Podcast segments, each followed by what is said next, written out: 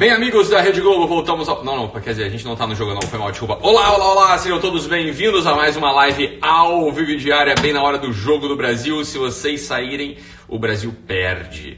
Se vocês saírem, o Brasil perde. Ouviram bem? E a outra coisa é a seguinte: hoje é o, a live sobre o medo de envelhecer. Se estiverem me vendo bem, me ouvindo bem, me avisem aí através dos comentários. Muito bom. Então, é, a primeira coisa que é importante a gente falar é que as inscrições para o Guerrilla Way estão prorrogadas até quinta-feira agora, dia, sei lá que dia que é, acho que é 4, é, até quinta-feira agora estão prorrogadas, ok? Depois a gente fecha as inscrições durante todo o mês de julho e uma partezinha do mês de agosto para reabri-las em alto estilo logo após o pancadão guerrilha. Então, se você quer se inscrever no Guerrilha Way, você deve querer recomendação de amigo www.guerrilhaway.com.br. Entra lá e se inscreva para receber o nosso material e em julho material normal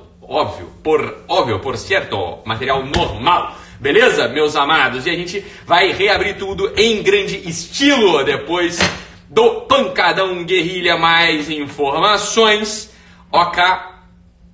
Depois de quinta-feira. Beleza, meus amados? Então é isso. Hoje é uma live importante é uma live sobre o medo de envelhecer e foi impressionante a quantidade de gente que me escreveu aqui ao longo de, desde domingo, né, quando eu soltei o tema das lives da semana. Hoje é essa live aí, o medo de envelhecer e a quantidade de gente que me escreveu falando, né, que estava fazendo aniversário, que estava com medo, que estava de fato tem isso, que fica com medo de envelhecer e por aí vai. E é claro que as pessoas têm medo de envelhecer, ou muita gente, muita, muita, muita, é, gente tem medo de envelhecer porque este medo de envelhecer ele aparece como um sintoma do nosso tempo, sintoma de quê? Sintoma daqueles que jamais experimentaram a possibilidade real de que vão decompor, de que vão vir. Olha só o que eu vou falar, pessoal, agora é sério. Então preste atenção aqui porque isso aqui é tema central na nossa vida, ok? E eu preciso que você tenha atenção, eu preciso que você não vá embora, eu preciso que você não comece a ter pruridos e coceiras e comece a,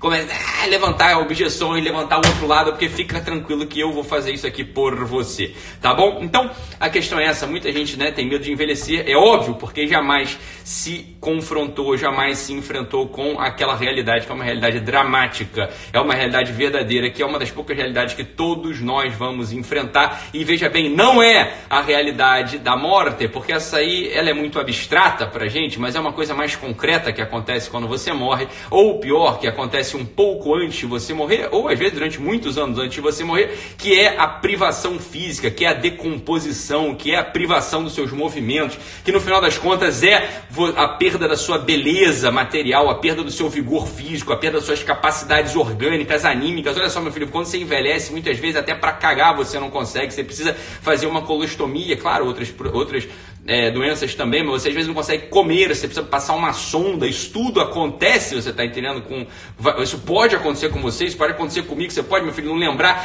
você pode não ter nem aquela coisa que teu pai te enganou dizendo, olha, estude, porque o estudo, a inteligência, ninguém te tira, só que o teu pai, lembra? Todo mundo ouviu uma frase, essa frase imbecil dos nossos pais, dos nossos avós, dos nossos parentes, não é verdade? Você mesmo talvez já tenha dito isso, olha, eu dei para meu filho aquilo que ninguém pode tirar, que é inteligência, ele estudou, meu filho, ele esqueceu que existe uma realidade chamada Alzheimer que tira até isso, ou seja, essa é uma realidade possível de fato para todos nós. Só que vivemos num, num, num, tempo, vivemos num mundo, né? Vivemos num tempo, vivemos num mundo no qual a gente de fato cisma em fingir que não existe, que isso não vai acontecer. E esse é um dos motivos pelos quais aqui no Instagram, se você for olhar as pessoas que eu sigo, eu em geral sigo pessoas que têm, né? Sigo meus amigos, sigo pessoas que eu gosto, pessoas cuja temática me interessa. E, esse, e essas meninas, essas pessoas, sobretudo meninas, né? Que falam de beleza, falam de vestimento, falam de, falam de comida, falam de nutrição em geral, só sigo aquelas pessoas que não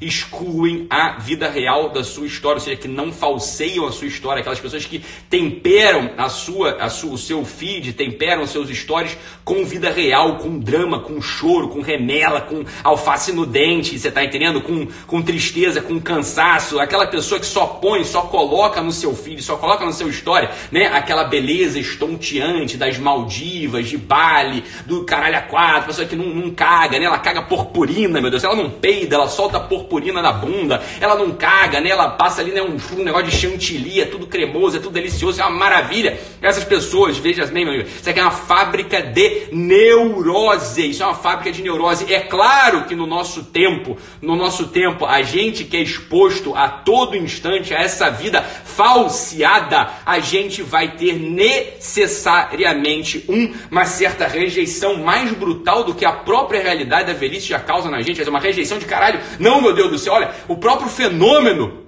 dos jogos de futebol. O que, que é isso, meu filho? Olha só, não tenho nada contra o Neymar ganhar 800 milhões, um, um, bilhão de dólares por minuto. Ele que ganha o que ele queira. Porra, se tem audiência, glória a Deus, sorte dele, não tem problema. O, extraordinário é toda essa audiência diante do esporte. O que, que é toda essa audiência diante do esporte? É, no final das contas, um desejo de jamais envelhecer. É um desejo daquela forma perfeita atlética, do vigor, da disposição física. O que, que o entretenimento, o que, que o esporte esporte oferece pra gente como entretenimento real, oferece pra gente aquela possibilidade tão falsa, não é verdade? Tão, tão falsa quanto atraente de que você jamais vai envelhecer, de que você vai ter o vigor para todo o sempre. É claro que isso é uma fábrica de neurose, é claro que isso jamais acontece, vai acontecer, é claro que você precisa entender que existe um algo visceral dentro de você, chamado, escuta o que eu vou falar, escuta o que eu vou falar, escuta o que eu vou falar, chamado maldade, chamado espinho na carne, chamado mais inclinações.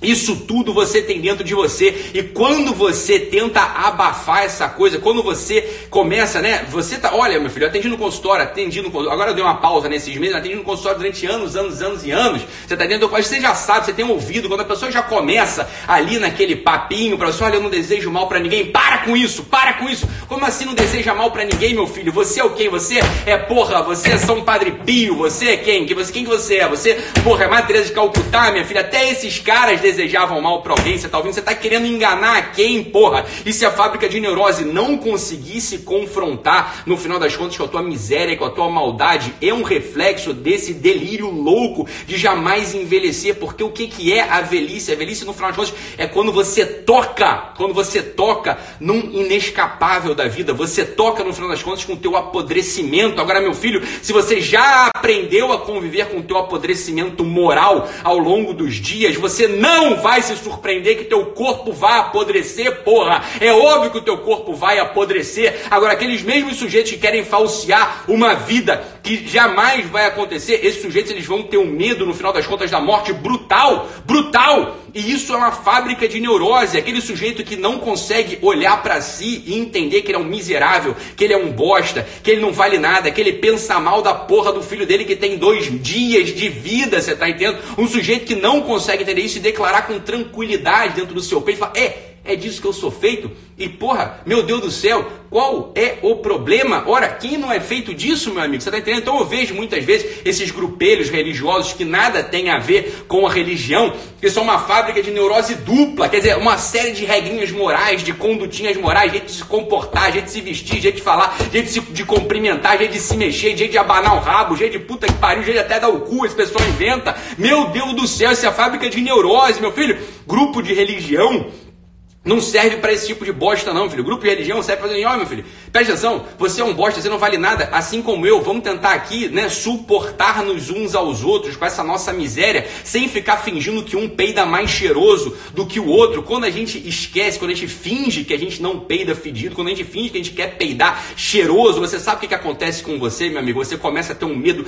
terrível do teu destino útil, você começa, no final de contas, a ter aquela neurose que aparece como sintoma mesmo para você, tá entendendo? É aquela, é aquela porra aquela dor de barriga que nunca vai embora, é aquela ansiedade que nunca vai embora, é aquela enxaqueca que nunca vai embora, são aquela, aquelas piscadinhas, aquela porra daquela insônia que nunca vai embora, meu filho. Sabe por quê? Porque você está, no final das contas, você está amarrado num simulacro de virtude, num simulacro de boa conduta que você confunde miseravelmente a moral com uma merda chamada decência burguesa. Você tá entendendo?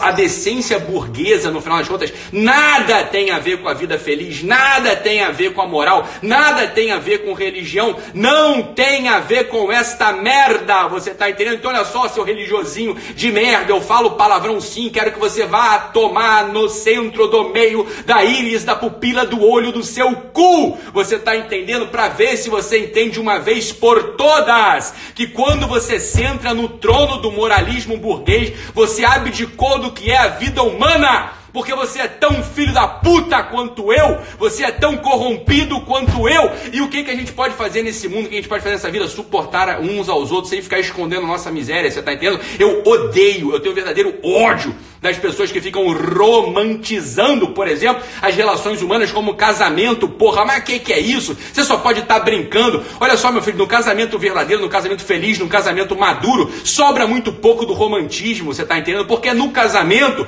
você pode se colocar ali com as suas misérias, você vai ter uma outra pessoa que está na tua frente, no, no que está na tua frente, que não te manda para a guilhotina, que não te manda para a cadeia elétrica, porra. O mundo inteiro, o tempo todo faz isso. Você tem que ir para aquela merda daquele teu trabalho, fica usando jaleco, porque se você não usar jaleco, a CCIH vai lá te dar um carimbo no meio da tua caderneta e vai você vai ser demitido. Se você vai pro fórum e não usa gravata, você toma uma porra de uma notificação. Se você vai pro Google e não usa chinelo bermuda e camisa florida, você é o sujeito estranho.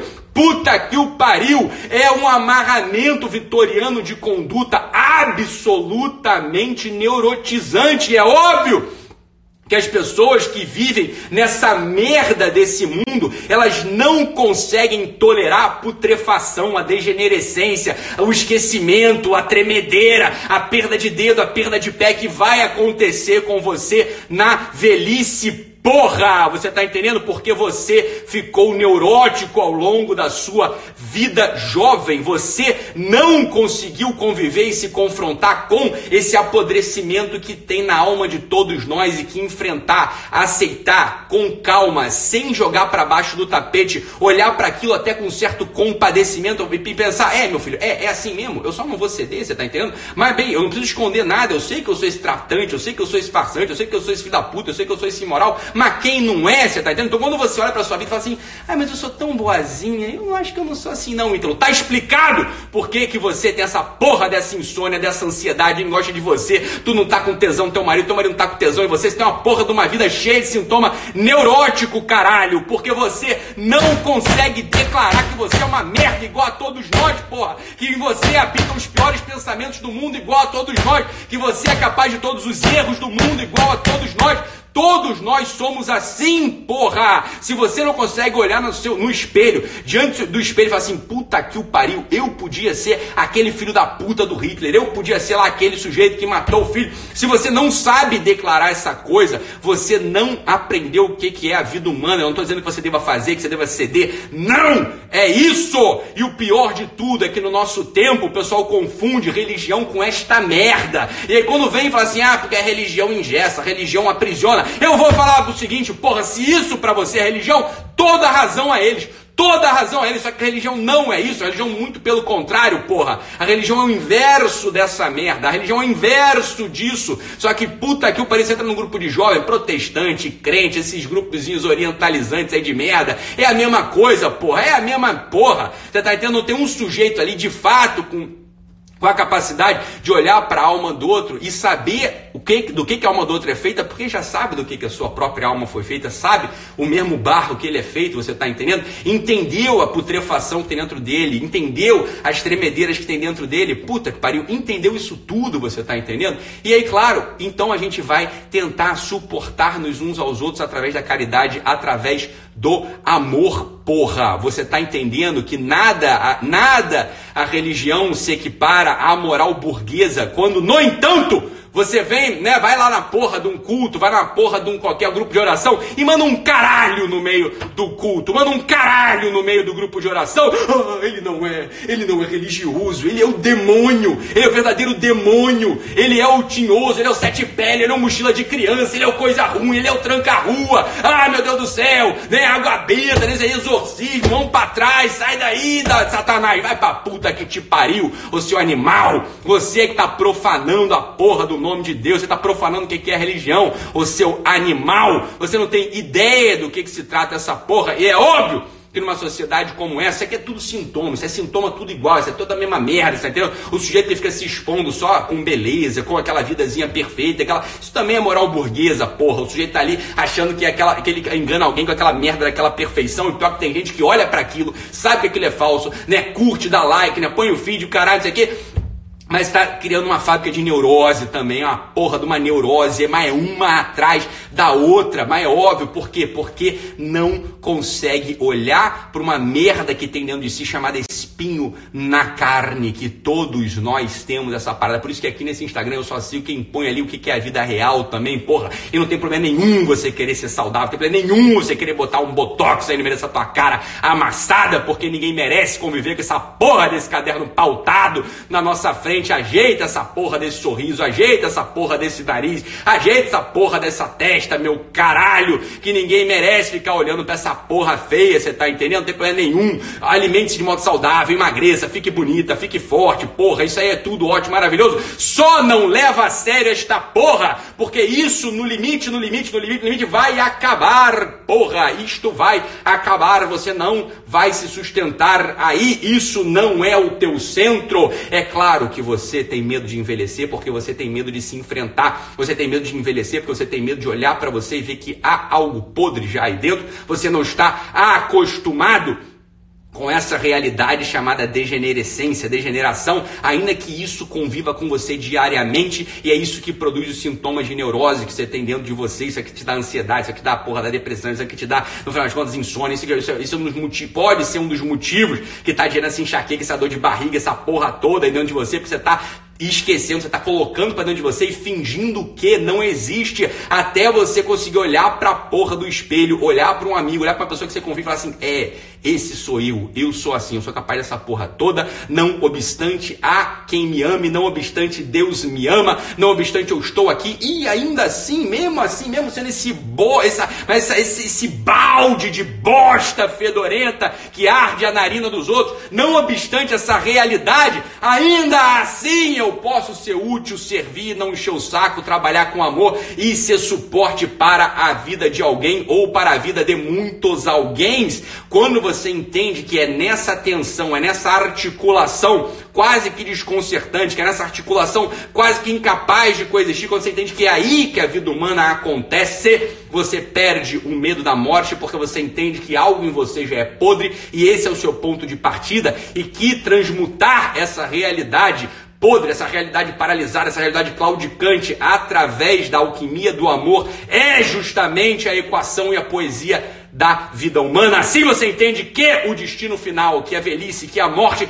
elas não são tão assustadoras assim, porque você já se confrontou com essa realidade no meio do seu peito ao longo da sua vida inteira, meus amados. Então, no final das contas, o medo da morte é um sintoma, um sintoma daquele sujeito que nunca se enfrentou, daquele sujeito que falseou a sua vida, daquele sujeito que no final das contas viveu de a espalda, viveu de costas porque que é a realidade da vida, buscando só aquelas aquelas belezinhas ali que são belezinhas fúteis, belezinhas inúteis. É isso, meus amados. Inscrevam-se no Guerrilha Way até o dia 4, é quinta-feira, agora dia 4 de julho. As inscrições depois fecham e reabrem em grande estilo no Pancadão Guerrilha. Printem essa live, printem essa live e compartilhem aí nos seus stories, compartilhem onde você quiser, imprimam, ponha na caixinha de correio do seu prédio, em todos os andares, para que esses animais aí do seu, seu síndico possa parar de ter medo da morte, parar de te apurrinhar, pa parar de achar que você deve ver essa moral burguesa de merda. Então é isso, meus amados, printem e compartilhem. Fiquem com Deus, um abraço e até amanhã.